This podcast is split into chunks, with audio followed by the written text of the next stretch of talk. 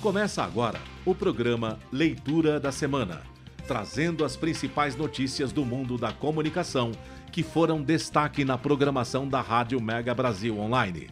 Oferecimento Boxnet.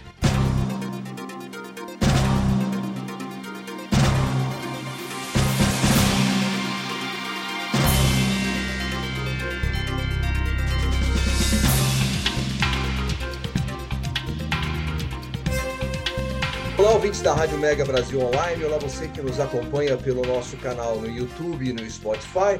Eu sou Marco Antônio Rossi e aqui começa o Leitura da Semana Especial Eleições 2022.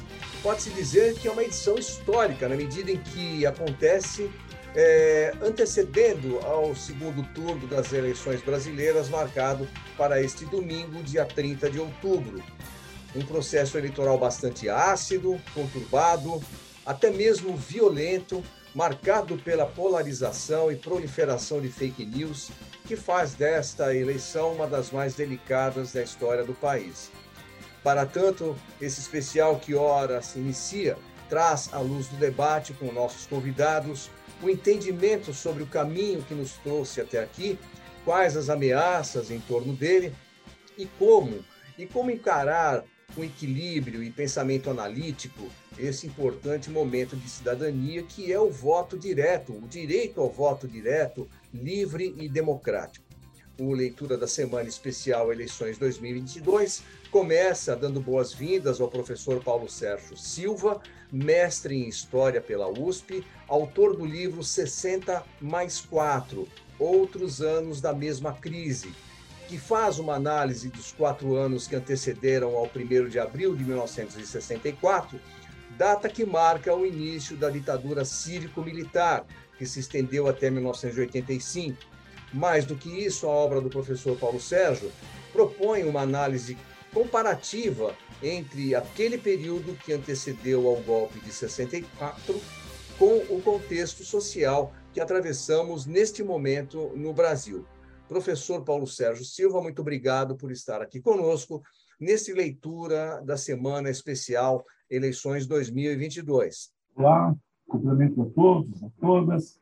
É um prazer estar por aqui. Um momento realmente é um momento importante, singular na história do Brasil e acredito que a nossa conversa, além de falar especificamente da obra, ela pode trazer um pouco de luz para o momento que estamos vivendo, tentando entender o que já aconteceu e se há semelhanças do processo atual para esclarecer a todos e que tenhamos sorte de manter o nosso regime democrático que é tão importante para o país. Professor, eu queria é, começar a nossa conversa é, fazendo uma, uma ponderação com o senhor. O senhor traça aqui um paralelo entre os quatro anos que antecederam ao golpe de 64 com esse momento que vivemos, de esse, esse momento pré-eleitoral, esse momento eleitoral pelo qual atravessamos em 2022. Mas é, a crise não são cenários muito diferentes para que, que, que se permitam fazer essa comparação eu lembro que eu queria colocar essa questão para o senhor também comentar que esse período de 60 a 64, aí falamos de dois governos, Jânio Quadros e, e João Goulart, ele foi antecedido por um, por um, processo bastante conturbado que se inicia em 54, em meados da década de 50, com o, o suicídio de Getúlio Vargas, depois eh, o mandato tampão, de, de Café Filho, com a UDN representando as forças mais conservadoras, inclusive é, é, é, instigando um impeachment contra Café, Café Filho, depois ameaçando a, a, a, posse de Juscelino eleito na sequência, enfim, um movimento que veio desaguar em Jânio Quadros, que ficou 206 dias apenas no governo, saiu e deixou a batata quente, como a gente diria assim, com João Goulart, lidando com aquela história toda. Aliás, um momento muito conturbado naquele. Passamos por parlamentarismo, presidencialismo, plebiscito, enfim. E agora nós vemos, nós estamos vindo desde 1988 com a Constituinte num, num cenário mais ou menos estável. Temos aí uma possibilidade de fazer uma comparação, mesmo assim, com cenários tão diferentes? Pergunta muito boa. É, os historiadores, de certa forma, buscam explicações para os 64 em momentos anteriores, certamente. É, 54. É muito comum você abrir um compêndio de história do Brasil que diz que 64 germinou em 54, como você bem lembrou, pós-suicídio de Getúlio, Getúlio Vargas. O povo vai para as ruas, a, a notícia do suicídio é no amanhecer, o trabalhador desiste de ir para a fábrica, principalmente no Rio de Janeiro, onde estava o Palácio do Catete, cerca o palácio e quer mais informações sobre o tal suicídio. Muitos jamais acreditou em suicídio, né? acusavam exatamente Carlos Lacerda, que era o grande opositor da época, de ter é, matado Getúlio, etc. O povo na rua, a presença popular, inibiu a possibilidade de pegarem armas e romper com a nossa república né, de eleições sucessivas a cada cinco anos naquele período. Na sequência, a eleição de Juscelino é uma eleição que não dá a ele mais de 50% dos votos. Só que, na época, não havia necessidade desses 50%. Aliás, à época, sequer havia necessidade de juntar o presidente e o vice como voto único. Votava-se separado para presidente e para vice. Então, quem tivesse um número maior, levava. Não havia o tal segundo turno que temos hoje. Com isso, a pressão sobre Juscelino, que ele não tinha 50% e que ele estaria ilegal, era uma pressão golpista. Extra só não deu certo, agora já em 56, porque Marechal Lott, Henrique Teixeira Lott, um liberal, militar liberal, compra ele era ministro da guerra e simplesmente anunciou sob meu comando as três armas, exército, marinha e aeronáutica, não vai golpear ninguém. JK ganhou, está na Constituição, vai assumir. Então, o golpe é inibido em 56. E aí sim entramos nos anos 60. A minha opção de começar o livro em 60 vem pelo lado da economia. Porque ao longo desses anos, apesar dessas duas crises citadas, pós-suicídio de Vargas e JK, apesar disso, no final do governo JK, o Brasil tem uma anormalidade econômico-financeira, o que é nossa dívida externa. Desde que ela surgiu, lá em Dom Pedro I, 1825, ela nunca atingiu a casa do bilhão. A gente devia milhões, milhões, milhões. Quando o JK assumiu, o Brasil ainda devia milhões. Mas o projeto desenvolvimentista, 50 anos em cinco, e acelerar todo um crescimento buscando capital externo, faz com que a nossa dívida, que era em torno de 600 milhões para 800 milhões, ela vai terminar com 1 bi e 800 milhões. Isto faz com que o próximo governo, Jânio, você viu até a quantidade de dias do Jânio no poder, os oito meses de Jânio, janeiro a agosto, a 25 de agosto de 1961, Jânio está renunciando ele alega forças terríveis, né? que depois a história transformou né, em forças ocultas, gente nunca falou ocultas, ele diz terríveis, terríveis de alguém perigoso, alguém que eu não estou vendo, alguém que quer me derrubar, daí o oculta, que foi introduzido né, no linguajar histórico, quando o Jânio cai, o Brasil está indo já para 2,5 bilhão. O João Goulart, quando deixa o poder, golpeado em 64, devíamos 13 bilhões. A ditadura, em 1985, vai nos deixar com 62 bilhões de dívidas. Então, esse evoluir da dívida me atraiu para começar exatamente a conversa a partir de 60, com a inauguração de Brasil. O primeiro lance do livro é abril de 1960, inauguração de Brasil. Muito bem, professor. Agora, existem a, a, a margem da, da, das questões econômicas, que sem dúvida foram impactantes, existiam também, é, a, obviamente, uma oposição muito forte, é, que trazia à discussão, à luz dos debates, valores que, que a gente vê hoje, por exemplo, questões como reforma hum. agrária, o próprio discurso do comunismo, né? e aí a gente vai lembrar do, do, do, do IPES, que acho que foi, se não me engano, foi o IPES. Isso, exatamente. É o Instituto de Pesquisa e Estudos Sociais, o IPES, é isso? Que inaugura esse discurso de comunismo, que a gente vê hoje também, inclusive, essa grande confusão, esse grande apelo emocional, eu diria. Esses foram ingredientes também, temos a Marcha da Família, com Deus pela Liberdade, é, esses, esses, esses movimentos, esses apelos, o senhor, o senhor enxerga que se repetem hoje numa versão 2.0, digamos assim? Perfeito. Ótimo. É, saímos do político, perdão, do econômico financeiro, vamos pegar um pouquinho do político.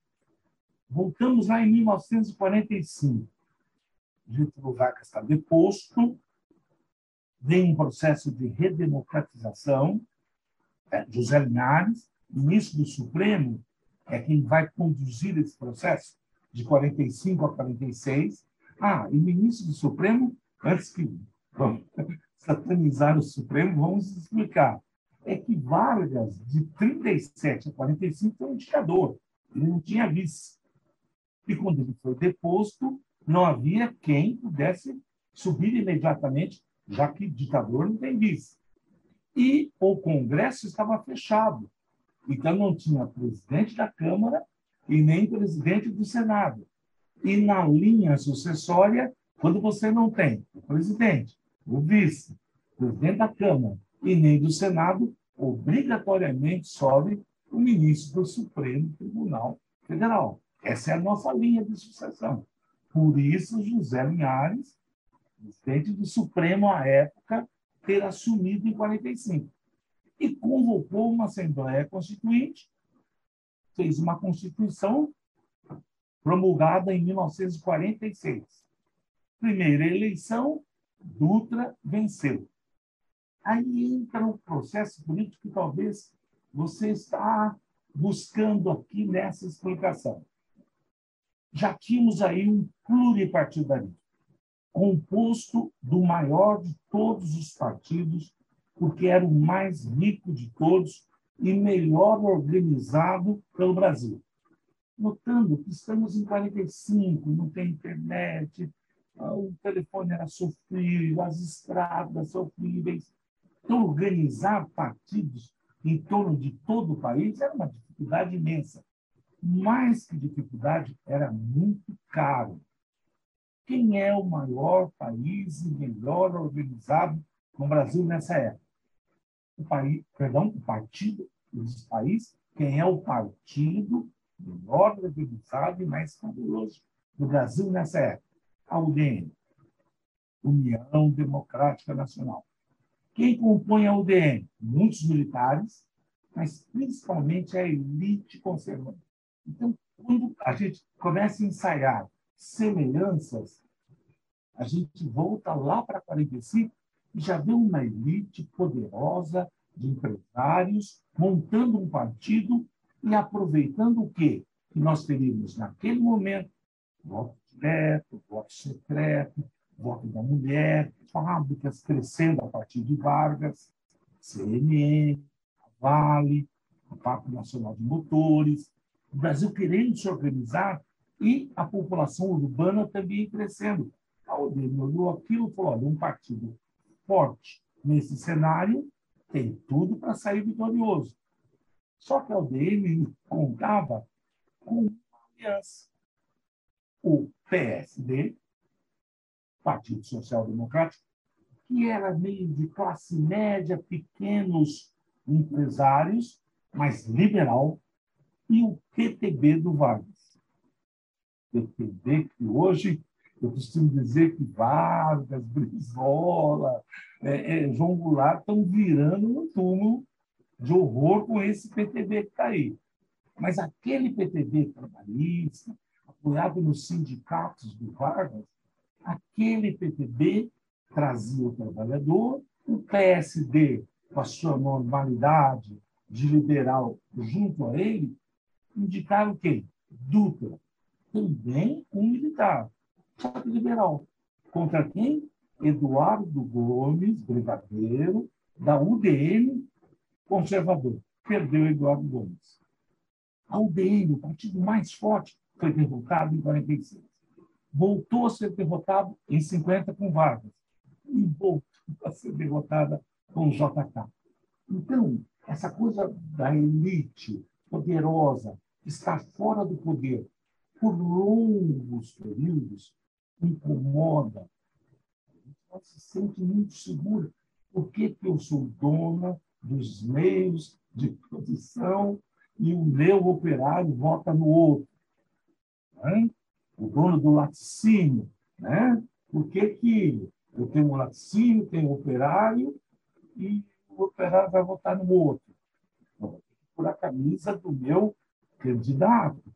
Então, esse contexto político, a UDN derrotada em 46, em 50 e em 55, não se repete em 61, porque o Jânio era candidato pela UDN. O Jânio era do PDC, Partido Democrata Cristão, mas aceitou o dinheiro e o apoio e a estrutura da UDN e ganhou. Só que ficou duzentos e poucos dias e saiu. E como o vice era do PTB, essa UDN pensou assim: eu fiquei três mandatos perdendo. Quando eu ganho, o meu renuncia e volto o PTB, e volta com propostas de reforma de base, de reforma agrária, e aí está só faltando para a nossa conversa o contexto internacional, porque ele ajuda a explicar porque o golpe está, né, nesse instante, tendo um certo comichão, uma vontade de aparecer mais forte e decisivo.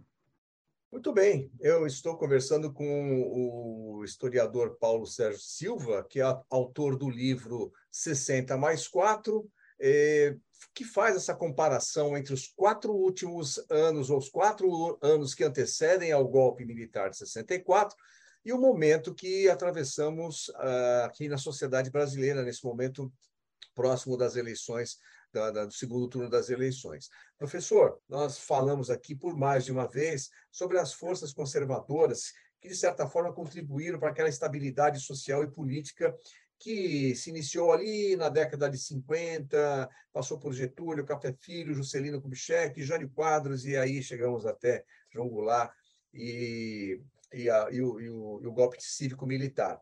Uma figura muito presente nesse que, que representava essas forças conservadoras era a UDN, a União Democrática Nacional, como o senhor bem descreveu, era o partido mais organizado, mais rico, enfim, e era o que exercia essa influência mais conservadora é, junto ao, ao, ao, Congresso e ao governo. Quem é a UDN de 2022? Nós temos essa figura, esse partido que, de certa forma, coordena esse ambiente de instabilidade que vivemos hoje?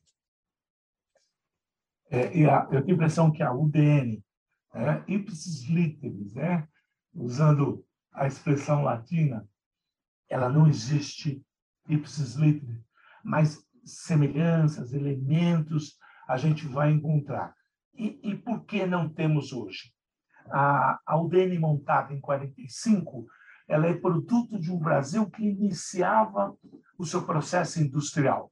Getúlio Vargas né, criou a Companhia Siderúrgica Nacional, criou a, vale, a Companhia Vale do Rio Doce, a Fábrica Nacional de Motores.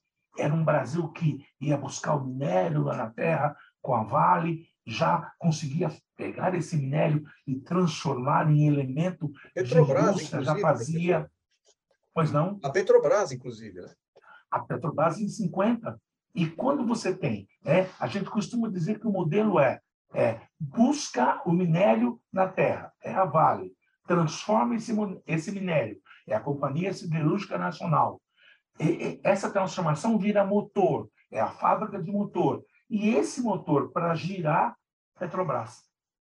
Então, aí você faz um conjunto de grandes indústrias nacionais que apontava para um Brasil que deixaria de ser apenas o país né, da plantation, o país dos fazendeiros, e era um país que mirava para o processo industrial.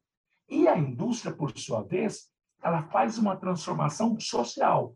A indústria precisa de operários morando próximo para exatamente atender aos seus interesses. Então, os centros urbanos começam a ter um grande inchamento a partir dessas décadas, da década de 50. Há um dado, e esse é um dado da nossa agência de estatística, até governo Juscelino Kubitschek, até 1956, a maior parte da população brasileira era rural. Pós Juscelino Kubitschek, anos 60, nós vamos ter a população brasileira majoritária já morando em cidades. Então, esse é o eleitor. Esse é o cara que, lá no dia marcado, ele vai constituir o voto. Então, os partidos políticos que surgem a partir dos anos final do 40, 50, 60 em diante, precisa desse voto. A UDN, União Democrática Nacional, é criada dentro desse contexto e tendo capital. Julgava que ela conseguiria atrair esse voto quase que é de imediato para o seu é, é, eleitor, para o seu candidato, só que a UDN sofre com três grandes derrotas, essas três grandes derrotas, para Vargas, para JK e exatamente lá atrás para o Dutra. O que, que ela faz? Ela se transforma num segmento econômico, financeiro, mas que deseja também comandar o centro administrativo político do país. Por isso, ela está na linha de frente, junto com os militares, quando de 64. A partir daí, a UDN é vista também na arena. Aliança Renovadora Nacional, o partido que sustentou politicamente a ditadura militar. E depois a UDN ainda é vista no PDS, Partido Democrata Social, que fica até a nossa Constituição. A partir daí, 1988, o leque partidário ele se estende, ele abre de tal forma que hoje o Brasil possui, aí estamos chegando a 30 partidos, nanicos, né? partidos que esperam apenas né, aparecer um puxador de votos, né? que consiga levar dois ou três, para quando da composição da mesas, né? lá no Senado e lá na Câmara, o partido ser chamado, ó, sobrou aqui uma terceira secretaria, tá? para que haja verba, para que o partido se sustente. Então, hoje, pulverizada, a UDN ela se assemelha a muitos dos muito do comportamento do centrão. A UDN, às vezes, ela pode ser vista no comportamento do centrão, do tipo, olha, você está falando com um banqueiro, olha, você está falando com o grande agricultor do oeste do estado X, olha, você está falando com... E, e, essa pessoa quer se impor exatamente como a UDN o fez lá atrás, pelo seu potencial econômico financeiro. Mas o DN, assim, tal qual, né, do tipo, é, só trocou a gravata, essa não podemos localizar. Ao contrário, ela está multifacetada e para o político, convenhamos nós, é bom ter mais de uma face, porque ele pode usá-la né, segundo os interesses e o momento histórico que ele está sendo requisitado a dar uma satisfação, etc, etc. Professor, é, eu queria retomar uma fala do senhor, quando o senhor fez uma referência ao distanciamento das elites é, das, da, ou da, das, das forças mais conservadoras da sociedade, o afastamento dela das, das decisões, o centro de poder, e que isso, de certa forma, cria um ambiente de instabilidade política, até certo ponto previsível, até esperado. Né? Agora, a gente trazendo para esses é, para o nosso momento contemporâneo, e particularmente a partir do governo Fernando Henrique, quando a gente alcança a estabilidade é, econômica, a gente não pode dizer que essas elites e que essas forças conservadoras estiveram afastadas do poder, pelo menos sob o aspecto econômico. Nós vimos aí as empresas, o, o, sistema financeiro sendo bastante fortalecido, que foi inclusive alvo de críticas é, da oposição do governo Lula. É, temos as, o fortalecimento das indústrias, as marcas que eram chamadas as campeãs nacionais, que se projetavam no exterior. Então, o que explica, professor, essa, esse ambiente que se estabeleceu e que nos traz até aqui, nesse momento, às vésperas da, do segundo turno da eleição? Legal, vamos, vamos, vamos ao tema. É um tema bem interessante. É, como eu dizia anteriormente, lá no pré-golpe, né, no período anterior a 64, a UDN, representante da elite, por quatro é, eleições, perdeu três, e ao ser derrotada em três, ela estava incomodada por ser a elite financeira, a elite econômica, mas que não estava no processo, no centro das decisões administrativas políticas do país na época. Hoje, trazendo então para os dias de hoje, ou pelo menos para as últimas décadas, a gente percebe o quê?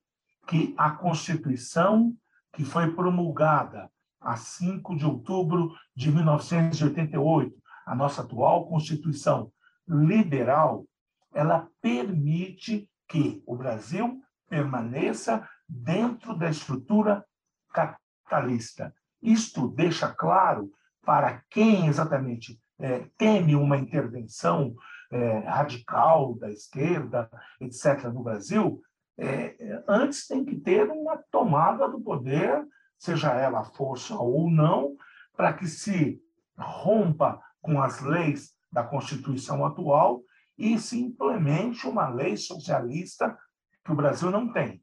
Então, dentro desse quadro, a elite hoje ela está exatamente o quê? Mais próxima do poder, na medida também porque hoje o Estado é um Estado que tem várias frentes no seu processo de construção e de estabilidade que o Estado sozinho não consegue dominar e comandar. Então, por exemplo, tecnologia. O Estado precisa exatamente de empresas dentro desse segmento que venham exatamente não só a estar ativa, atuante, é, produzindo, mas, acima de tudo, aliada ao Estado, associado a ele. Então, o que a gente tem visto é que, quanto mais a tecnologia avança na estrutura brasileira, esses que a domina está cada vez mais próximo exatamente de é, poder é, comandar, poder sugerir, poder indicar pessoas dentro da estrutura burocrática de poder. Com Fernando Henrique e principalmente no começo do governo Lula, o Brasil viveu uma estabilidade, estabilidade econômica das mais invejáveis, que há muito tempo não tínhamos né? a inflação absolutamente controlada, a nossa moeda durante um período paritária ao dólar americano, as nossas empresas podendo fazer pesados investimentos em tecnologia e, com isso, podendo competir lá fora. Esse crescimento do Brasil fez com que a elite pudesse atuar tanto num governo de centro democrático liberal do PSDB, como um governo mais à esquerda do PT, de forma uníssona, de forma uniforme, sem que parecesse que a elite estivesse atrelada a um eventual golpe, como lá atrás a UDN, alijada do poder, procurava tirar aqueles que a comandavam. Ao contrário, viraram parceiros. Hoje a gente sabe que tem empresários que estão né? No momento que estamos vivendo, há poucas horas do processo eleitoral findar no segundo turno, a gente tem visto jantares, convites para o governo de esquerda estar repassando quais são as suas propostas. Por quê? Porque hoje uma nossa estrutura política, partidária e principalmente organizada em cima da Constituição permite que não haja temor de golpe vindo desse segmento. O golpe pode vir daqueles mais radicais, que sempre tem. A gente sabe que dentro dessa elite há aqueles ultraconservadores que não aceitam, né? É, fugiu aí pela internet né, um bate-papo de grupos de empresários, né, em que um deles dizia: Nós devíamos ter feito esse tal golpe lá quando ganhamos a primeira vez.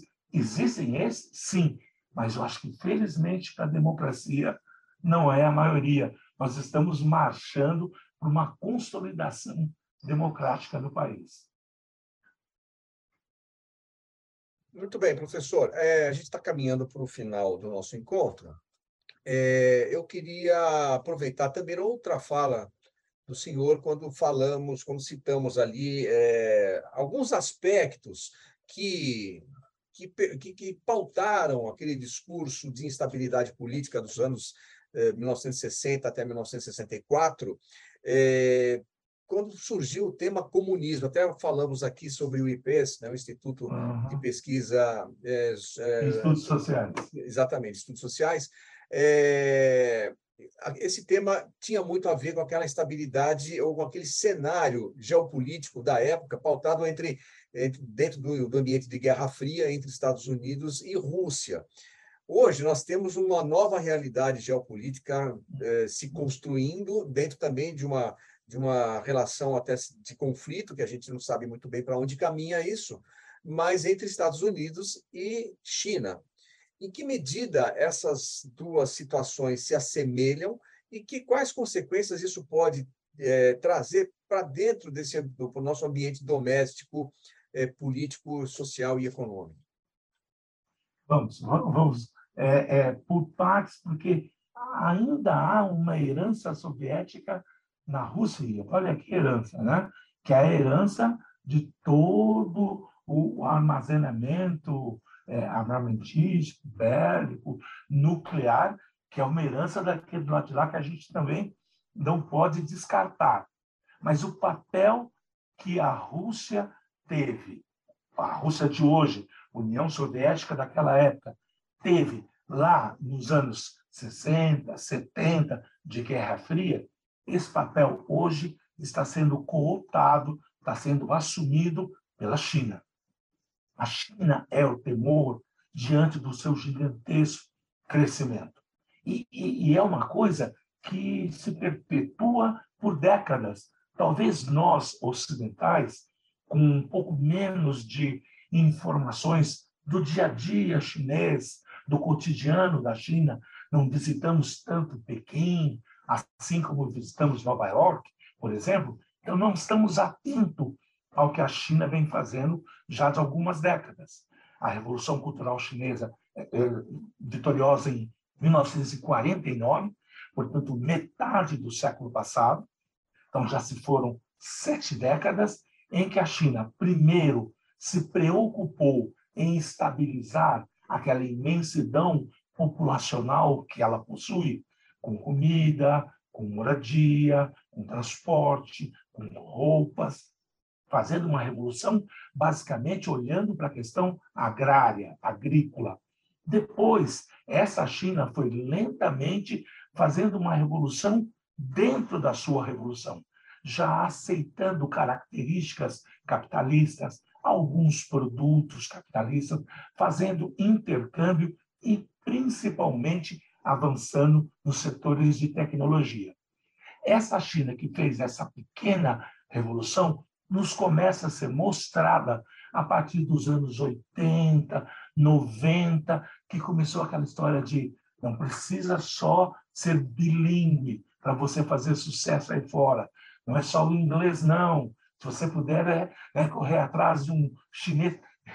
A gente tem em casa né, exemplo de familiares que correram para aprender né, o mandarim. Vou, ah lá, tá vendo? Tem que aprender o mandarim, tem que saber alguma coisinha. Por quê? Porque é o país que mostra, que aponta o seu bico para o futuro. Então, hoje, essa transição de China, né, anteriormente União Soviética, e o embate com o capitalismo norte-americano tem sim fundamento. Não é uma coisa de, não, não, a China. Não, a China pode ser esse país que, num futuro muito próximo, possa contestar o capitalismo norte-americano. É, na guerra agora da Ucrânia, a gente vê a necessidade do Putin em estar alinhado, pelo menos em pequenos encontros né, com o governo chinês, que agora está renovado, portanto, se conversa com o governo do futuro, e com isso tudo a gente sabe que há sim um lado de esquerda e, claro, o lado capitalista poderosíssimo, com grande parte da Europa, mas em especial o poder norte-americano. O que não dá é para a gente dizer, ó, só estudar 64, que é a história do livro, você já sabe tudo dos dias de hoje. Ou estar atento aos dias de hoje no jornal, na TV, no noticiário, na sua TV, você já sabe 64. Existem especificidades que, obviamente, são de cada momento, de cada época, que têm que ser consideradas. Mas essa semelhança, com certeza, também né, permeia todo esse processo e faz com que, quando a gente senta, né, às vezes para falar daquele tio mais velho e lembra o período dele lá de trás, a gente, na verdade, está falando dos dias de hoje, né? Alguém fala, nossa, como parece, é. né? Parece que eu estou ouvindo isso na televisão hoje em dia. Essa semelhança é que faz com que né, o papo historiográfico seja um papo quase que permanente. É verdade. Bem, professor, eu queria, infelizmente, chegamos ao final do nosso encontro, eu queria agradecer bastante a sua participação Não. nesse leitura da semana especial Eleições 2022, uhum. cumprimentá-lo pelo trabalho e deixar já aqui é, formalizado um convite para que a gente volte a se encontrar e conversar um pouco mais Obrigado. sobre esses caminhos históricos que marcam a, nossa, a, a nossa presença neste plano terreno nesse plano brasileiro. e teremos um pós dia 30 interessante para conversar, com certeza. Faremos isso então, já ficamos aqui compromissados. Professor, muito obrigado por estar aqui conosco. Daqui a pouquinho a gente volta com mais uma entrevista desta edição especial do Leitura da Semana Eleições 2022. Até já.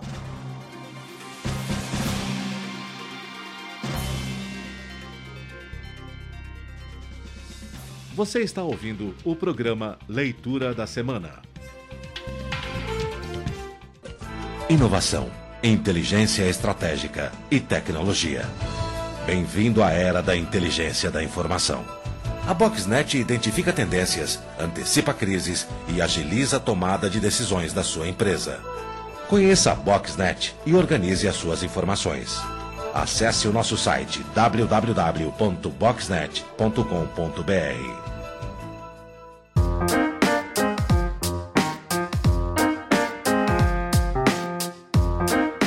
Comunicação SA é o espaço reservado à comunicação das grandes organizações do Brasil. Todas as quartas-feiras, empresários e executivos de grandes marcas falam de seus projetos, objetivos e resultados num papo descontraído e cheio de informação. Comunicação SA é apresentado pelo jornalista Marco Antônio Rossi todas as quartas-feiras, às duas da tarde, com reapresentações às quintas e segundas-feiras, às nove da manhã. Informação, entretenimento, conteúdo exclusivo e relevante você encontra aqui e nos canais multimídia da Mega Brasil Comunicação. Há 30 anos fazendo história.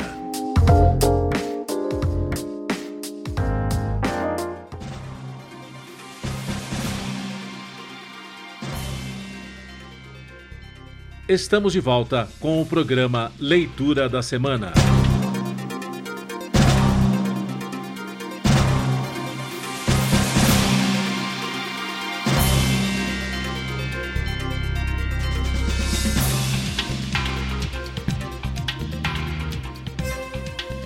Olá, ouvintes da Rádio Mega Brasil Online. Olá, você que nos acompanha pelo nosso canal no YouTube e no Spotify.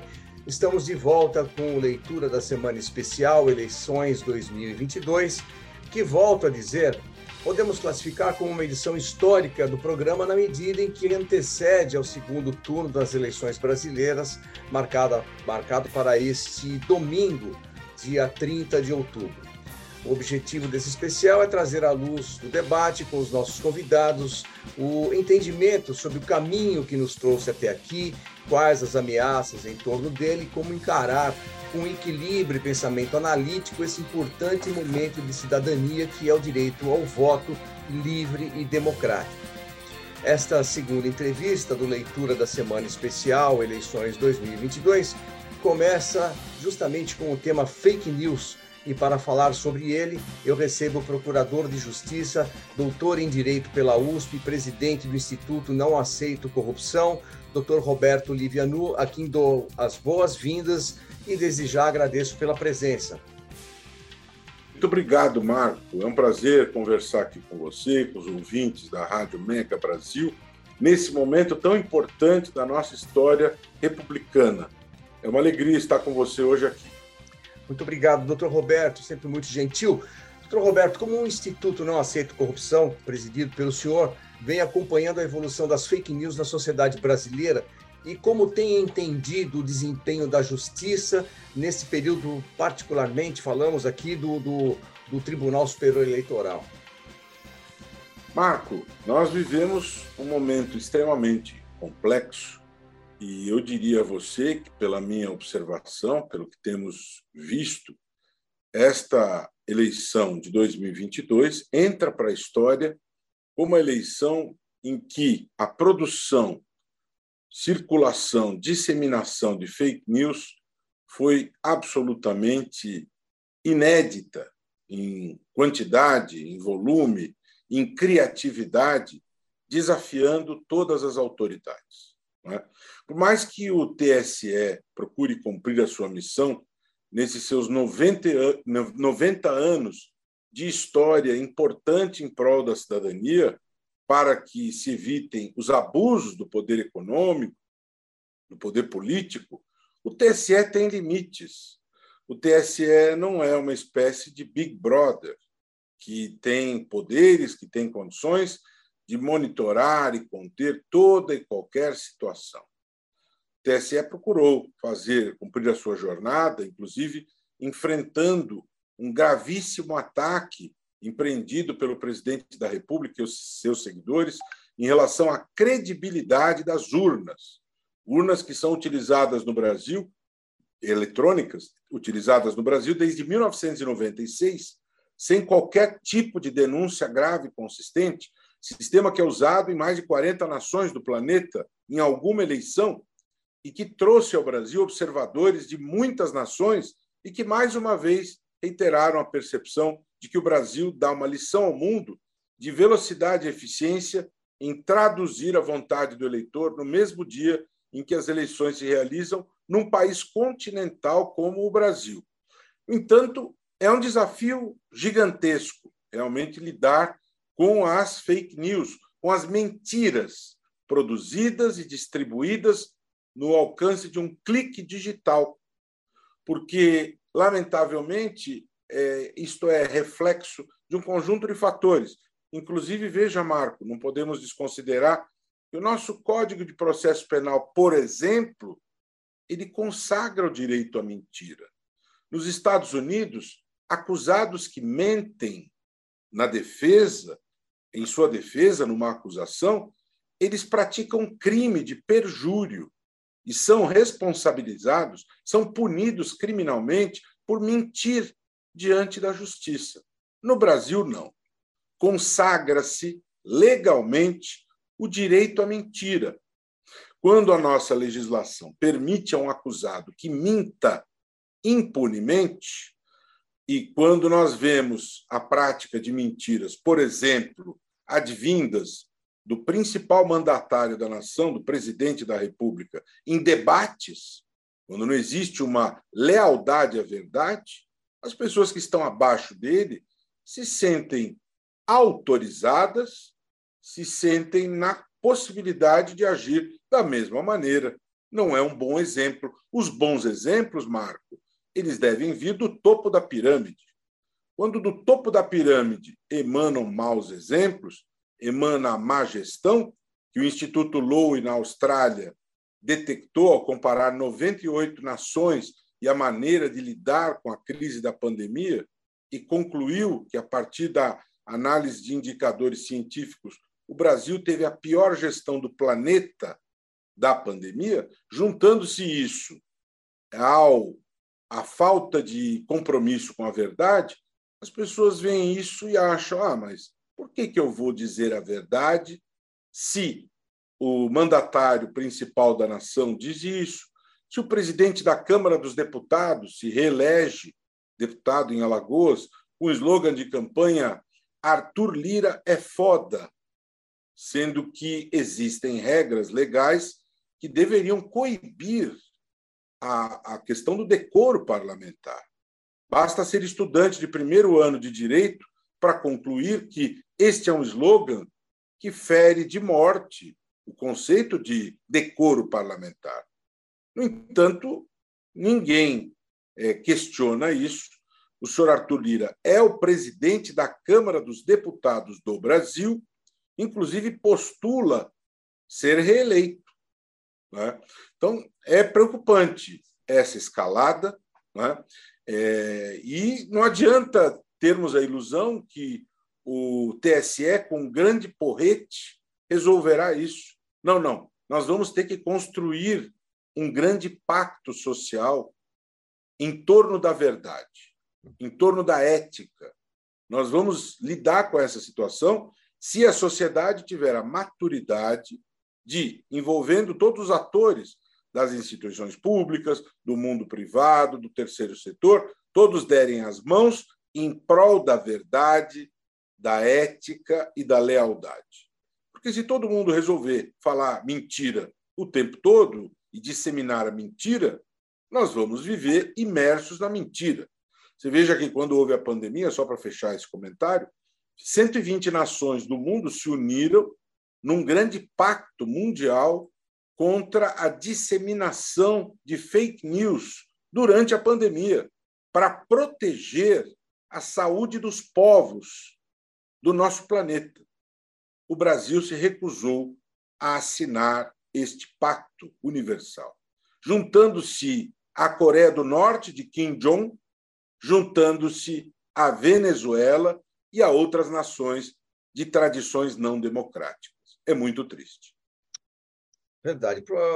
Doutor Roberto, permita-me apresentar aqui um, um, cenário recente, inclusive divulgado ontem, que é um estudo que foi realizado pelo NetLab da Universidade Federal do Rio de Janeiro e divulgado nesta quinta-feira, como eu disse, que mostra que a campanha de desinformação, como o senhor mesmo lembrou, aqui no país, ela está cada vez mais complexa e mais sofisticada também. De acordo com esse estudo, as redes sociais são uma fonte de fake news e funcionam como uma espécie de fábrica que obedece uma verdadeira linha de montagem dividida em setores, juntando peças, realizando testagens até o produto final, tal qual faziam as indústrias surgidas lá no século XX. Ainda segundo esse estudo do NetLab, o, o, circuito produtivo das fake news começa em sites de junk news, aqueles sites de fabricação de notícias de baixa qualidade, depois são, são testados em pequenos grupos, que, ou, ou bolhas, né, como são chamadas, no WhatsApp e no Telegram. Depois seguem para testes em grupos maiores, ainda em bolhas, mas em plataformas mais robustas, como o Facebook. E, por fim, eles desagam daí já devidamente filtradas em plataformas de massa puramente audiovisuais, como TikTok, QA e YouTube. Quer dizer, comprovada a eficácia dessa mensagem por esse sistema, aí sim ele é disseminada ele é disseminado para o público em geral em todas as plataformas digitais e para todos os meios de comunicação, cabendo a esses últimos a tarefa de checar a informação e, se for o caso, desmenti-la. Só que aí a fake news já se disseminou pela sociedade, por meio de grupos de amigos, o tio do churrasco, a vovó, enfim, numa velocidade de internet que a gente sabe que ela é, é, é, é, é volumosa, é muito é, é, exponencial. Diante desse, dessas conclusões do estudo sobre fake news, promovido pelo NetLab, doutor Roberto, É, é plausível dizer que cabe algum tipo de controle nas mídias digitais? Veja, a ideia do controle, Marco, ela flerta com a censura. Né? E me preocupa muito nós é, arranharmos algo que é do patrimônio da cidadania brasileira, que é a plena liberdade de expressão, que foi conquistada com muita luta, à custa de sangue, e que traz à memória um triste tempo que o Brasil viveu de 1964 a 1985. Estou falando dos anos de chumbo do Brasil, estou falando do tempo da ditadura militar. Aliás, essa semana nós comemoramos o Dia Nacional da Democracia em homenagem a Vladimir Herzog, que foi morto nos porões da ditadura, é, vítima de toda esta truculência, de toda esta quebra do Estado de Direito. Não é? E o senhor Daniel Silveira, deputado do Rio de Janeiro, pregava o retorno desta ditadura, é? da quebra da institucionalidade democrática. E por essa razão, é que o Supremo Tribunal Federal o condenou a oito anos e nove meses de prisão por crime contra a ordem democrática.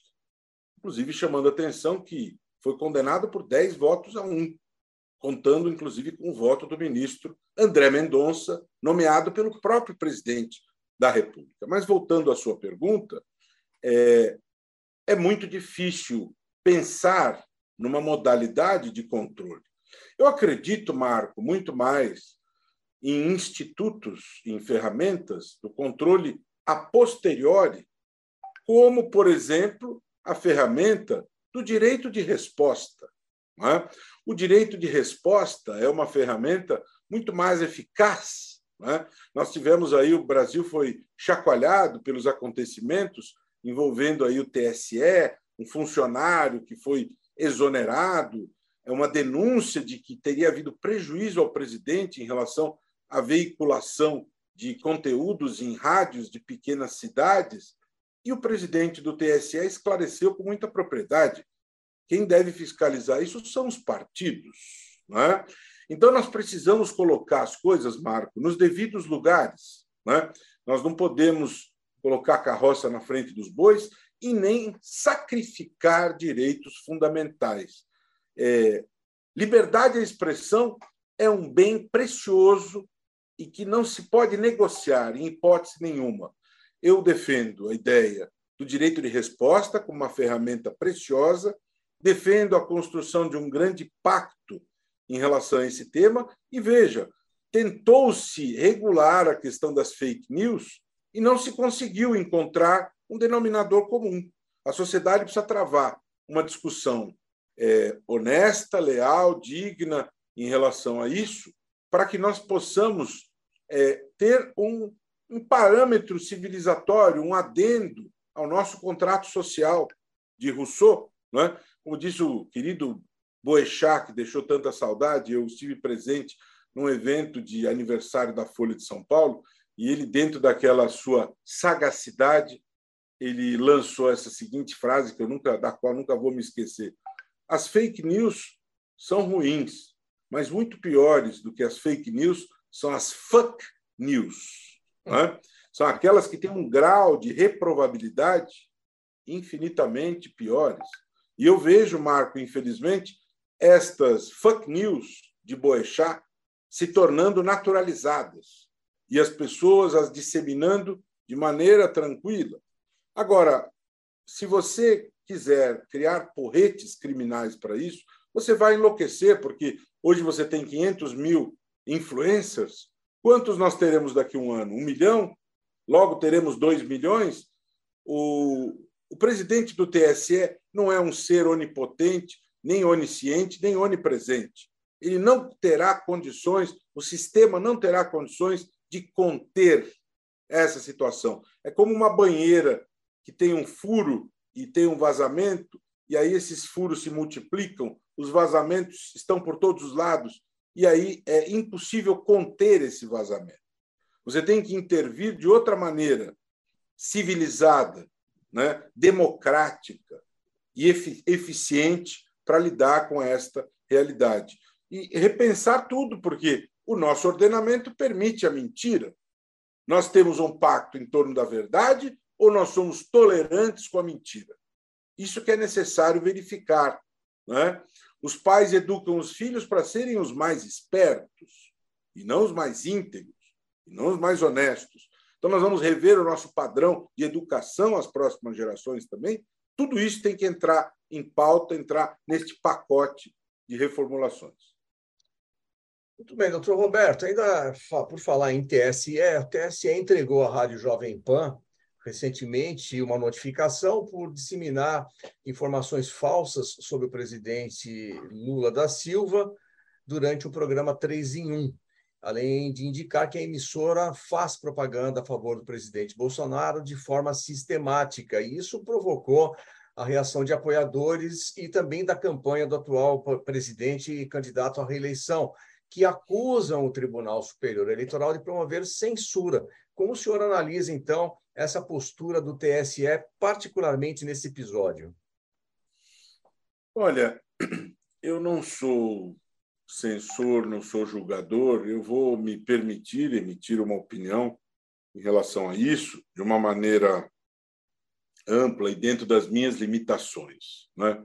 Isso que esse carimbo que se tentou colocar sobre a intervenção do TSE, o carimbo da censura, talvez seja é, tenham pintado em cores exageradas. Né? Nós não podemos deixar de considerar é, em primeiro lugar, que o TSE está intervindo a partir dessa enxurrada de mentiras. O TSE está intervindo para proteger o eleitor deste processo de desinformação. O TSE está intervindo para proteger a democracia, para evitar desequilíbrio nessa percepção das informações. Então, uma coisa é você ter aquele velho censor do tempo da ditadura que é, simplesmente não simpatizava com uma música do Caetano ou do Chico Buarque e colocava ali um carimbo censurada esta produção artística. E outra coisa é uma intervenção de um organismo jurisdicional para proteger a democracia, para proteger a, o equilíbrio na disputa pelo voto. Em relação à, Jovem Pan, é importante salientar o seguinte: houve uma uma decisão do TSE. Essa decisão foi encaminhada à Jovem Pan e a própria Jovem Pan ampliou por sua conta o alcance da decisão. A própria Jovem Pan, pelo seu departamento jurídico, determinou que os seus comentaristas não se utilizassem de determinadas expressões estigmatizantes em relação ao candidato Lula. Isso foi uma decisão da do departamento jurídico da Jovem Pan. Né? A própria Jovem Pan ampliou. Inclusive, é interessante lembrar, registrar, que logo depois disso, o jornalista Augusto Nunes foi afastado das suas atividades no programa Pingos nos Is por ter descumprido uma determinação que se originou do TSE e depois essa determinação da Justiça Eleitoral. Todos nós sabemos, com todo respeito a grande história da Jovem Pan, eu ouço a Jovem Pan há muito tempo, foi-se o tempo em que dali é, brotava jornalismo independente, Marco Rossi. Nós não temos ali jornalismo independente. Nós temos produção de conteúdos que são é, totalmente pendentes para o lado oficial. É uma opção feita pelo pelos dirigentes da rádio, da TV Jovem Pan, e é uma, e é uma mídia totalmente alinhada ao presidente. E não podemos desconsiderar também que a principal organização mundial, Repórteres Sem Fronteiras, que cuida do tema liberdade de expressão e monitora esse tema no mundo, é, de um universo de 180 nações, é, rebaixou o Brasil do patamar laranja para o vermelho que evidencia o quê? Hostilidades permanentes contra repórteres no seu trabalho. E qual é a fonte da hostilidade? O presidente e seus filhos. A presidência da República não permite que haja um fluxo de informação como deveria ser. Aliás, mais do que isso, o Brasil é signatário do Pacto Global da ONU, do Pacto dos Governos Abertos em 2011, assumindo responsabilidades perante o mundo, ser referência em matéria de transparência. São oito nações. O Brasil deveria dar exemplo em relação a isso, mas, pelo contrário, hostiliza os jornalistas. Né? Aliás, em boa hora, o Prêmio Nobel da Paz foi concedido a dois jornalistas corajosos, né? o russo e a filipina, que enfrentavam autoritarismos nos seus países para garantir bravamente o acesso à informação. Né? Então, essas coisas elas não decorrem do nada, não é, Marco? Verdade. Para encerrarmos, é, infelizmente o nosso tempo é mais está mais controlado nessa edição, mas é, Doutor Roberto Levino, o senhor acredita que a disseminação das fake news ela tem um potencial de provocar uma instabilidade social nos moldes do que ocorreu em 6 de janeiro de 2021, lá no Capitólio, em Washington, nos Estados Unidos, e como a sociedade e os poderes constituídos eles podem ou devem se prevenir em relação a um cenário desta natureza? Muito boa pergunta. Tenho certeza que as autoridades todas elas é, registraram o ocorrido no Capitólio, que ensejou várias investigações em relação ao ex-presidente Donald Trump. Todos nós sabemos é, da comunhão de ideias, da comunhão ideológica entre Donald Trump e o nosso presidente Bolsonaro. Né? Isso não é escondido de ninguém. E lá no, nos Estados Unidos, a sociedade estadunidense no voto não reconduziu ao poder Donald Trump e ele é, reagiu daquela maneira. As evidências mostram que ele arquitetou aqueles atos é, no Capitólio. Né? Eu penso que aqui as autoridades, a partir deste antecedente, como gato escaldado tem medo de água fria, ainda que o episódio seja em outro país, tudo isso acendeu um sinal de alerta. Né? E penso que as instituições todas, incluindo Tribunal Superior Eleitoral, Supremo Tribunal Federal, Forças Armadas, e eu tenho muito respeito e admiração pelo trabalho das Forças Armadas, de proteção da nossa, das nossas fronteiras, da nossa defesa. Eu tenho certeza que as nossas Forças Armadas são leais aos interesses maiores do país e não aos interesses de indivíduos. Vejo as Forças Armadas evoluídas, lideranças preparadas lideranças sintonizadas com a prevalência do interesse público. Tenho certeza que as medidas estão sendo tomadas em relação a isso, não tenho é, informações precisas, mas eu não tenho dúvida, Marco, que isso pode sim passar pela cabeça do protagonista político.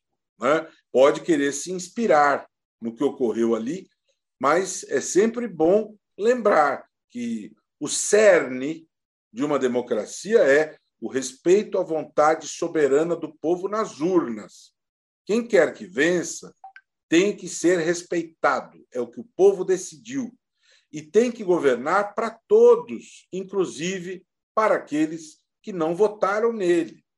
Esta é a ideia central da democracia.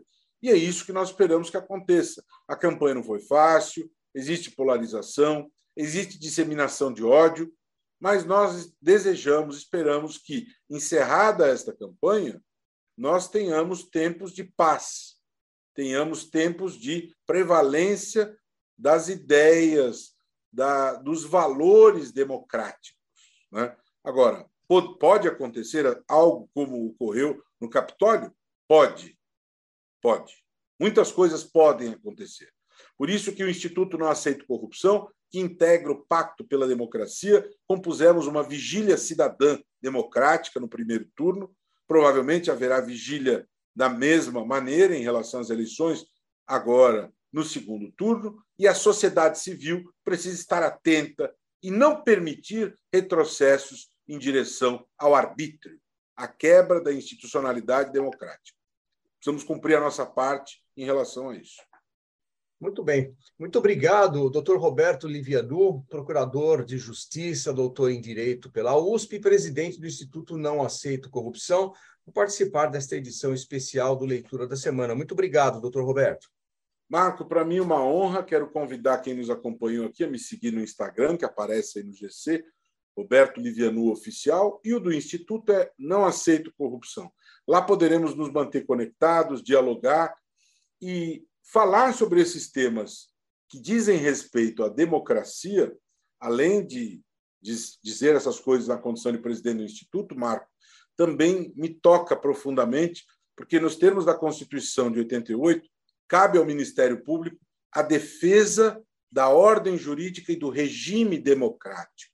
Então, falar sobre tudo isso me faz me sentir muito vivo no cumprimento da minha missão de, como membro do Ministério Público, defensor do regime democrático, que é caríssimo para todos nós. Que prevaleça a democracia e que sejamos todos vigilantes em relação à prevalência dos seus ditames.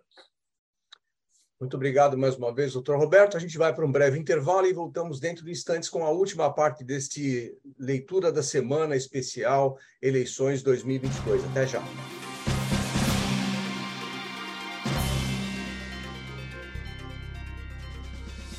Você está ouvindo o programa Leitura da Semana.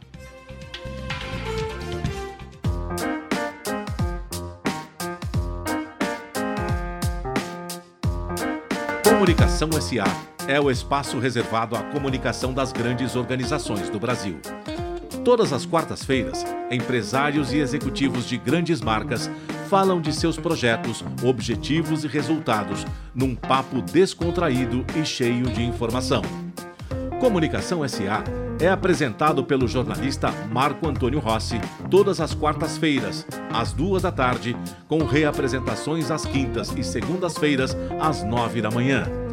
Informação, entretenimento, conteúdo exclusivo e relevante você encontra aqui e nos canais multimídia da Mega Brasil Comunicação. Há 30 anos fazendo história.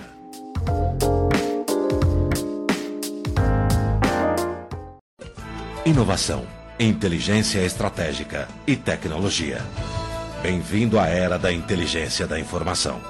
A Boxnet identifica tendências, antecipa crises e agiliza a tomada de decisões da sua empresa. Conheça a Boxnet e organize as suas informações. Acesse o nosso site www.boxnet.com.br.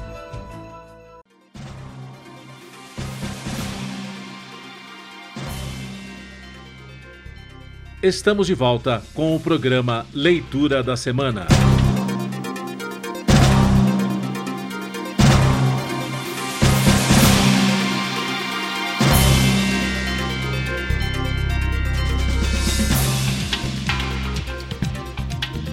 Olá, ouvintes da Rádio Mega Brasil Online. Olá, você que nos acompanha pelo nosso canal no YouTube e também no Spotify. Estamos de volta com a última parte deste Leitura da Semana especial eleições 2022, que eu sempre lembro aqui, a gente pode chamar de uma edição histórica na medida em que acontece eh, antecedendo ao segundo turno das eleições brasileiras marcadas para esse domingo, dia 30 de outubro.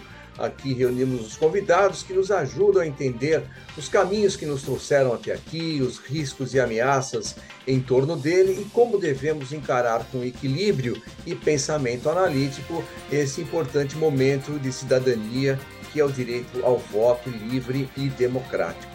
O clima de polarização que tomou conta de todo o país, sobretudo nesse processo eleitoral de 2022, institucionalizou ainda no primeiro turno a defesa aberta pelo chamado voto útil, ou seja, o voto em um determinado candidato, mesmo que não seja ele o seu preferido, como uma forma de derrotar um terceiro candidato, fazer uma escolha por um terceiro candidato.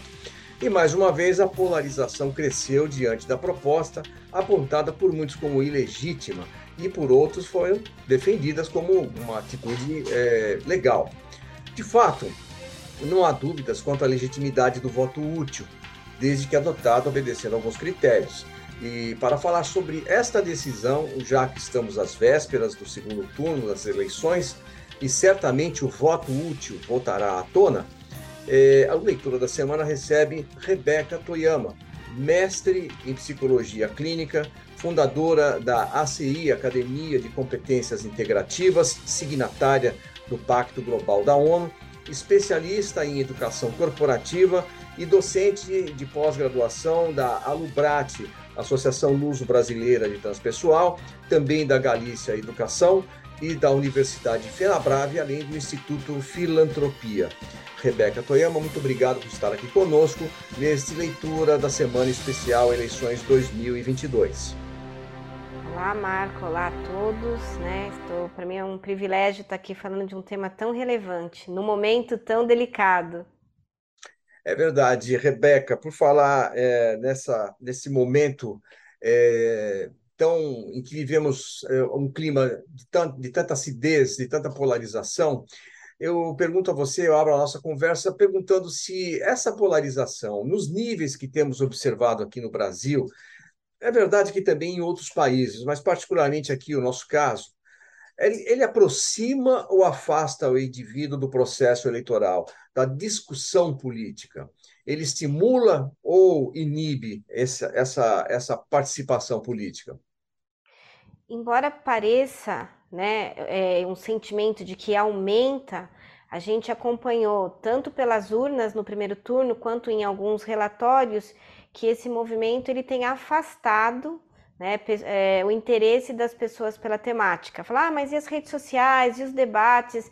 Mas está aí, né, a gente viu nas urnas e viu em alguns relatórios, algumas pesquisas, que as pessoas têm se afastado. Mas também não, não é uma, uma coisa binária, Marco, porque assim, tem pessoas que se encantam por esse ambiente mais hostil, então passaram a se aproximar, e pessoas que se desencantam, né, porque não querem fazer parte desse ambiente hostil onde muitas vezes política está sendo discutida como jogo de futebol, né? Onde é o nós contra eles, né? Então, meu time contra o seu time, aí vale tudo, vale ofensa pessoal. Então, nesse cenário, ela repele muitas vezes pessoas que trariam mais uma discussão mais madura para a pauta e acaba atraindo, né, mais os baderneiros, né, assim, jogo de futebol, né? Então, quanto mais agitado for, tem gente que adora, né, um, né, um tumulto. Uhum. Então, a gente também tem que olhar não só na quantidade, mas também na qualidade de quem se aproxima e se afasta desse tema. Uhum. Agora, o, o, tema de voto útil, como eu disse na abertura, é, e aliás também é um tema de um artigo da Rebeca Toyama, que nós estamos reproduzindo no Jornal da Comunicação Corporativa, é, ele pode ser um voto útil de, feito de forma consciente, Rebeca. E nesse caso, é, eu sou, sou, sou porque na, na verdade eu sou levado a votar em um candidato ou no outro. Isso pode ser uma opção consciente ou, ou como o meu candidato não foi para o segundo turno, que é o nosso caso agora, uhum. é, eu voto em qualquer um. Como é que é feito essa escolha? Como é que esse processo acontece do, do ponto de vista pessoal e emocional? Então, tudo é uma questão do que nos motiva a, né? É, quando a gente toma uma atitude, a gente precisa entender um pouco o nosso processo ou arquitetura de escolha. Né? O que está me levando para esse voto útil? O que está me levando para esse candidato A ou B? Porque a responsabilidade do voto independe se foi voto útil ou não, né? Se você votar no candidato A, B ou C, né? Você está né, endossando né, a movimentação dele durante aquele, aquele mandato. Então, muitas vezes, o voto útil, sim, ele é consciente. Então, eu analisei né, de forma crítica, analítica, aquele candidato, o que ele é dito, o que é dito por ele, o que é proposto por ele, o histórico dele. Então, eu analisei os dois candidatos, tá? Tirando de um lado, né, um pensamento um pouco pueril de que um deles é perfeito. Ninguém é perfeito, não é uma car característica dos candidatos à presidência. Então a gente sempre tem, ah, eu quero marido perfeito, eu quero o presidente perfeito, eu quero o governador perfeito, alguém que não fale e não erre. Não, não é assim que funciona. Todos nós, inclusive os candidatos, né, já erramos, já falhamos.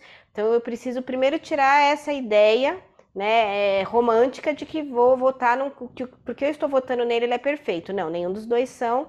Mas aí a gente precisa fazer uma construção de pesos e medidas, entender o que eles já entregaram, né? Então, aquele pensamento analítico onde eu vou buscar informações. E o que está acontecendo, Marco? Se eu gosto né, do candidato A, eu começo a buscar na, na internet, eu bus começo a buscar as emissoras que, de certa forma, apoiam aquele pensamento. Então, eu recebo mais informações que dizem que aquele cara é perfeito, né? E aí eu vou deixando de lado a minha capacidade analítica ou a minha capacidade de um pensamento balanceado, porque eu só estou ouvindo uma das partes. Né? Então, eu aqui, o que, que eu faço?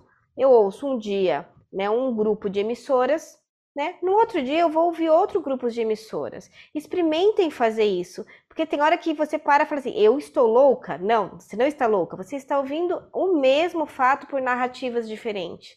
Só que se eu não faço isso, se você, leitor, não fizer isso, você né, ouvir todo dia né, os mesmos canais de rede social, as mesmas emissoras, você vai estar ouvindo né, uma versão dessa história toda né? Aí você vai achar que tá tudo certo, até porque a gente vai escolher a versão que mais nos agrada, né? E nosso processo de tomada de escolha fica comprometido, Marco, porque eu só tenho um lado da, da história, né? Eu não vou buscar as outras informações.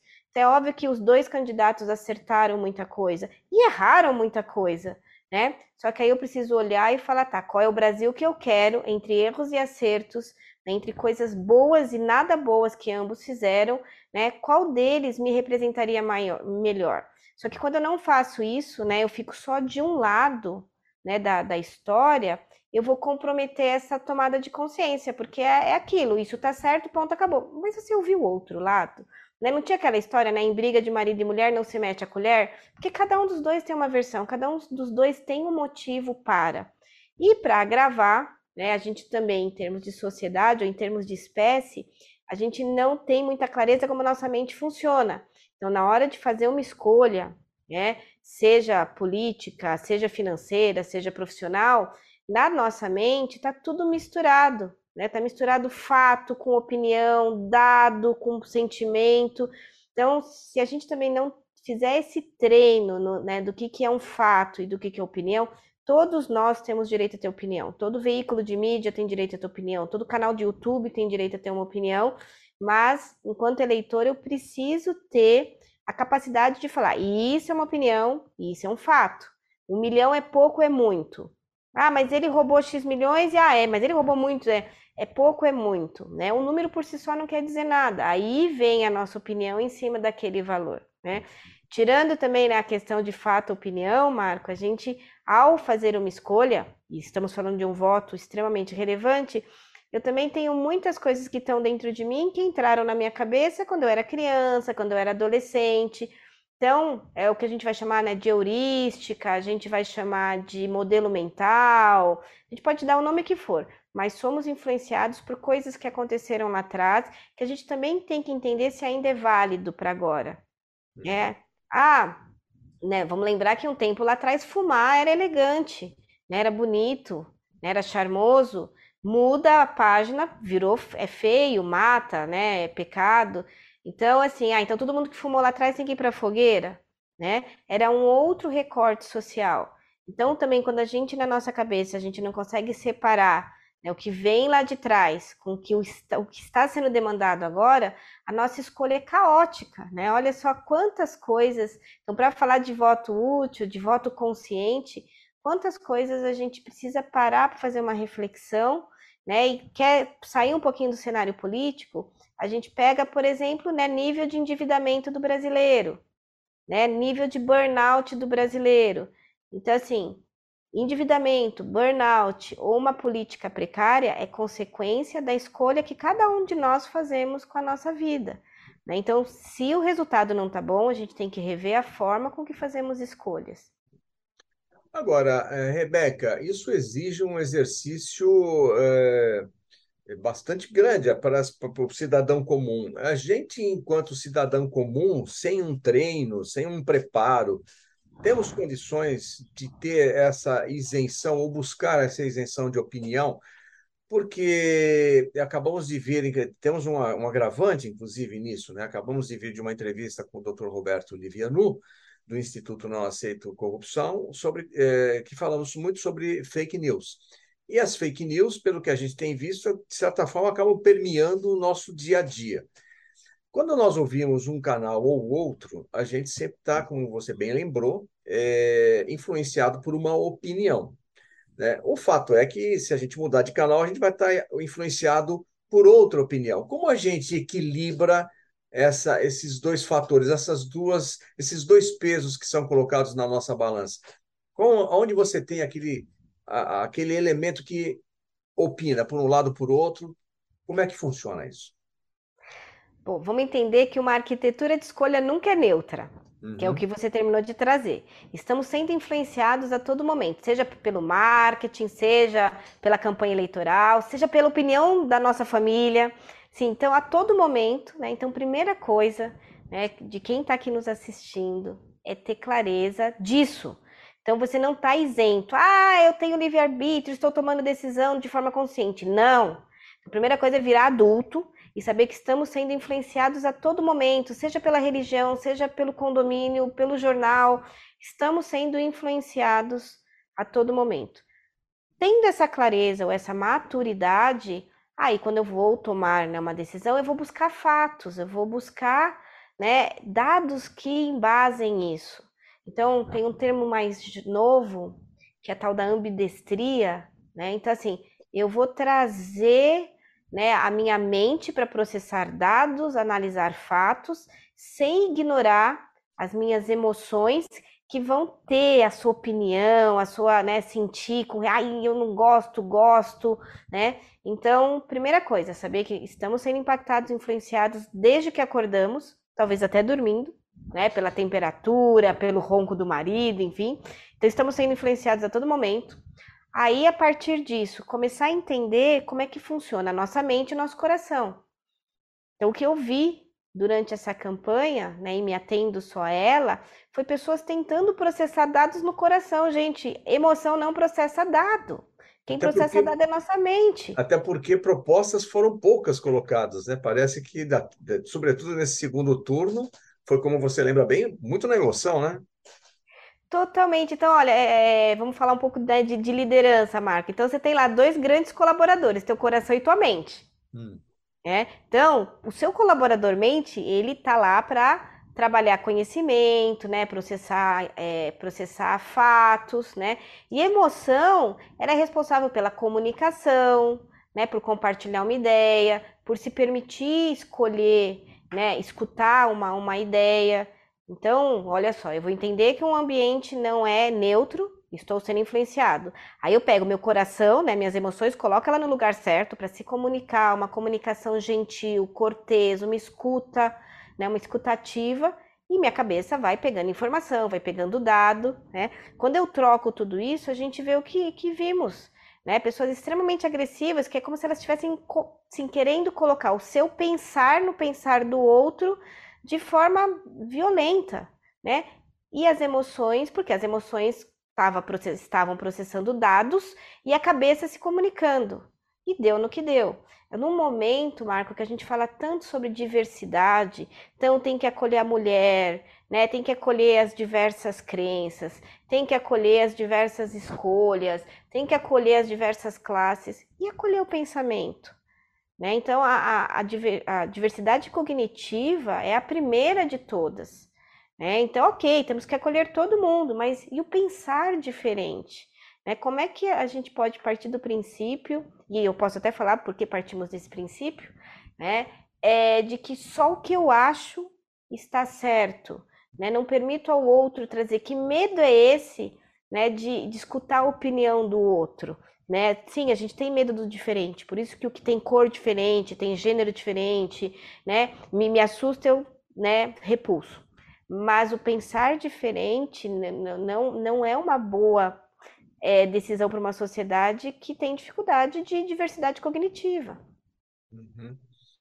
Isso acontece porque é, é, Rebeca, é, é, por que, que essa, essa dificuldade acontece? E eu quero colocar mais, uma, mais um ingrediente nessa nossa conversa, que inclusive é, é lembrado por você no seu artigo, quando você, você cita o Nobel de Economia, o Daniel Kahneman, que, hum. que ele fala de dois, duas formas de pensamento, né? É, a gente, o S1 e S2, eu queria que você depois é, explicasse um pouco melhor o que é isso e, e, e como que a gente está pensando nesse momento eleitoral com S1 ou S2? Por favor. Ah, legal. Eu, eu falo, quando um psicólogo ganha um Nobel de Economia, a gente tem que parar para entender a relevância do trabalho dele, né? Uhum. Então, vamos lá. Quem nunca ouviu falar desse, desse ter, desses termos, então, assim, o S1 é a forma que a gente pensa e, e de forma rápida, por isso que é rápido e devagar.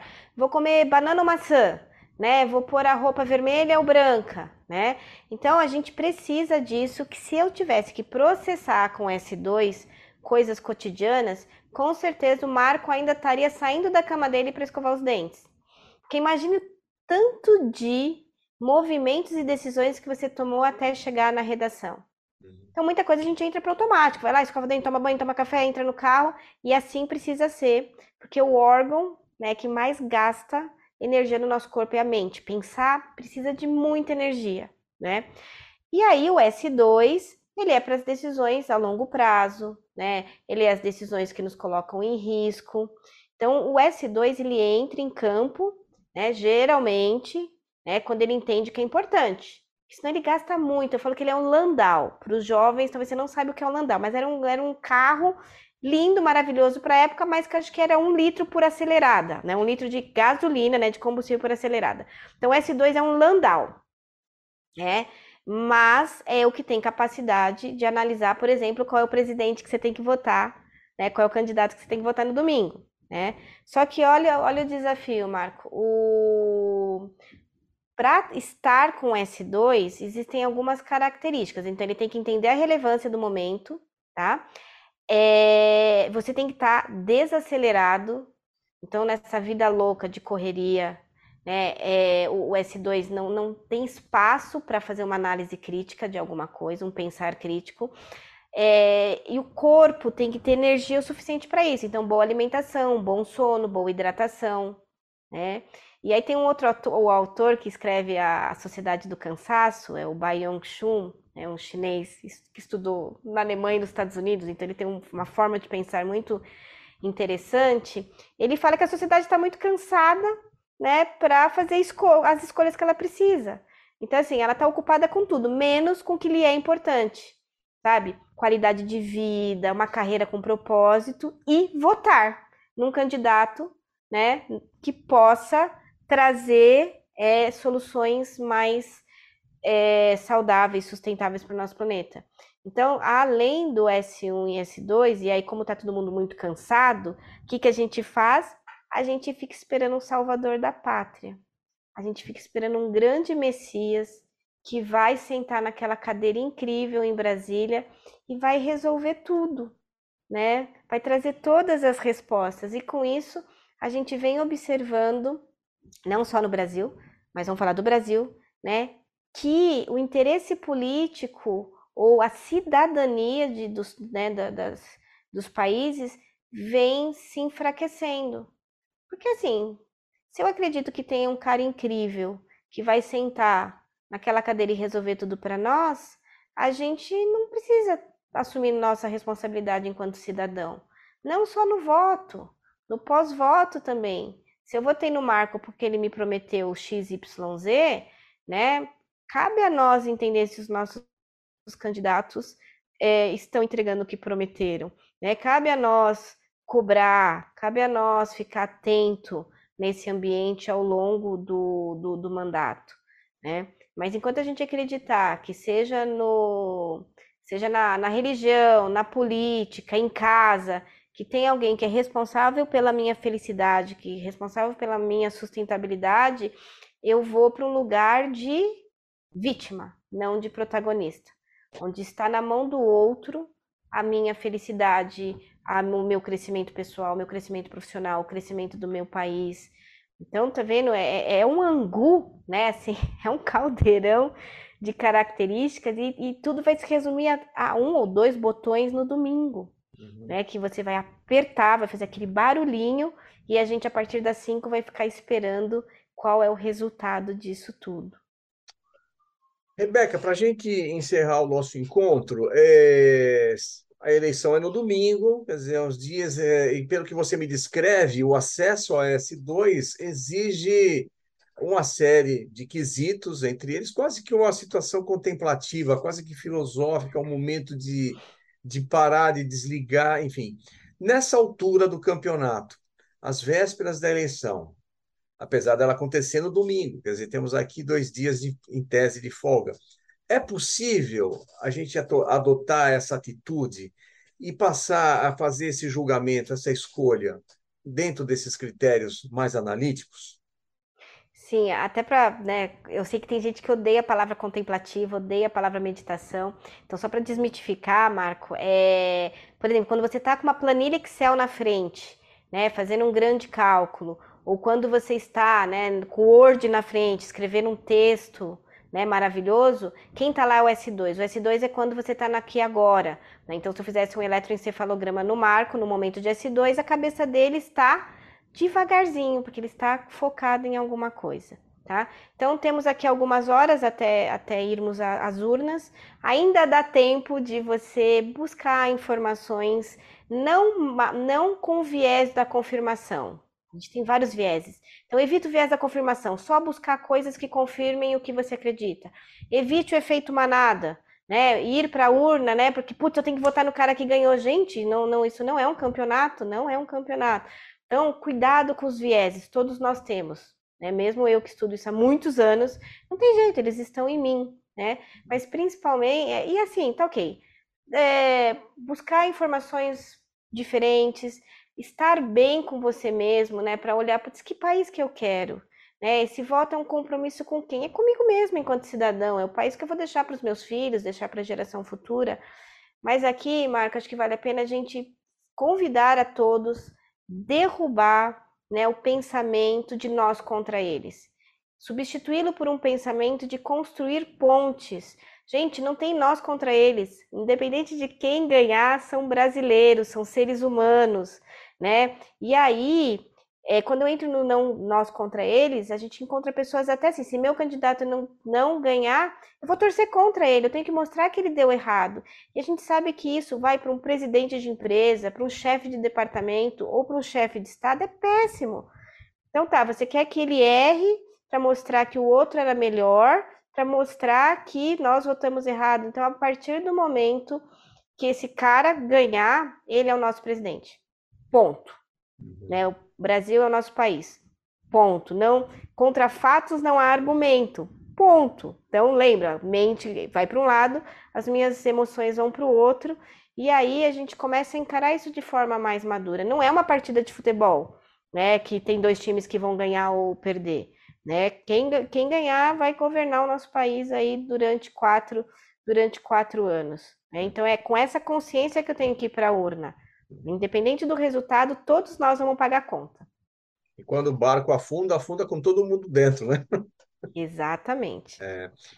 Bem, é, ficam as dicas da Rebeca Toyama, inclusive para alguns políticos que a gente tem visto por aqui, né, nas redes sociais, inclusive bastante ativos. Rebeca, eu queria te agradecer bastante. Né, eu tinha até mais, mais, mais uma pergunta para fazer a você, para quem opta pelo, pelo voto em branco ou pelo voto nulo. É, é possível explicar isso comportamentalmente? Sim, a gente talvez precisaria de, de um evento inteiro para explicar, Marco, mas nesse atual cenário, eu acho que nem nos cabe criticar a pessoa que vai nessa direção, uhum. né? Porque de repente ela não está se sentindo preparada, uhum. né, para exercer essa, essa escolha. Entendi. Então, acho que que os candidatos têm né, até hoje à noite para conseguir trazer para si esse público que está que tá indeciso, mas acho que já está tão cítrico que talvez em algum outro momento a gente poderia colocar exerça seu direito, né, saia de cima do muro, mas acho que no cenário que está, eu acho que também o respeito por eles nesse momento é, é sugerido, porque realmente é um momento histórico. A gente nunca teve dois ex-presidentes e um no poder disputando um cargo. É. Né? O cenário internacional também ele é ímpar. Eu nunca me imaginei né, é, assistindo né, uma guerra. Né? Eu, assim, então, realmente, a gente está passando por experiências que não foi só a pandemia. Eu também não, não pensei que passaríamos por uma pandemia. Né? Então, é, é um momento muito único que a gente tem que ir para a urna com o coração mais em paz né, com relação a não falar, ah, tem que votar. Não, não tá, tá bom, então não vota. Não vá, vá à urna, exerça, né? Lembrando que né, a conta das nossas escolhas serão pagas por nós mesmos. É isso que eu sempre coloco. Então não precisa criticar essa pessoa. É só lembrar que nós que vamos pagar a conta de cada uma das, das escolhas que fizermos. A conta pode não vir agora, pode vir lá no dia da extremunção, pode vir daqui cinco anos, mas fiquem tranquilos que cada um de nós vai pagar pelas suas escolhas, boas, não tão boas e as péssimas também. A conta sempre chega. Quero agradecer bastante a Rebeca Toyama, mestre em psicologia clínica, fundadora da Academia de Competências Integrativas, signatária do Pacto Global da ONU e especializada em educação corporativa. Rebeca, muito obrigado por estar conosco neste leitura da semana especial Eleições 2022. Para mim foi um privilégio estar aqui com você, Marco. Obrigada. Eu que agradeço, agradeço você também que esteve conosco até aqui nessa jornada. Lembrando que dia 30, como a Rebeca bem, bem é, frisou aqui, temos uma responsabilidade de escolher o país que queremos, o nosso futuro, porque a conta ela vai ser dividida por todos nós. Então, boa votação, consciente e até a próxima oportunidade.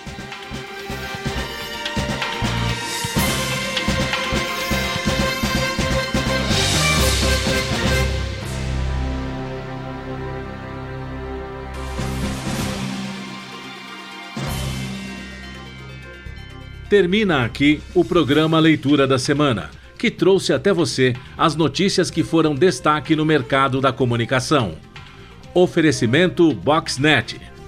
O programa Leitura da Semana é veiculado todas as sextas-feiras, às 5 da tarde, com reapresentações aos sábados, às 11 da manhã e aos domingos, às 18 horas. Informação, entretenimento, conteúdo exclusivo e relevante você encontra aqui e nos canais multimídia da Mega Brasil Comunicação. Há 30 anos fazendo história.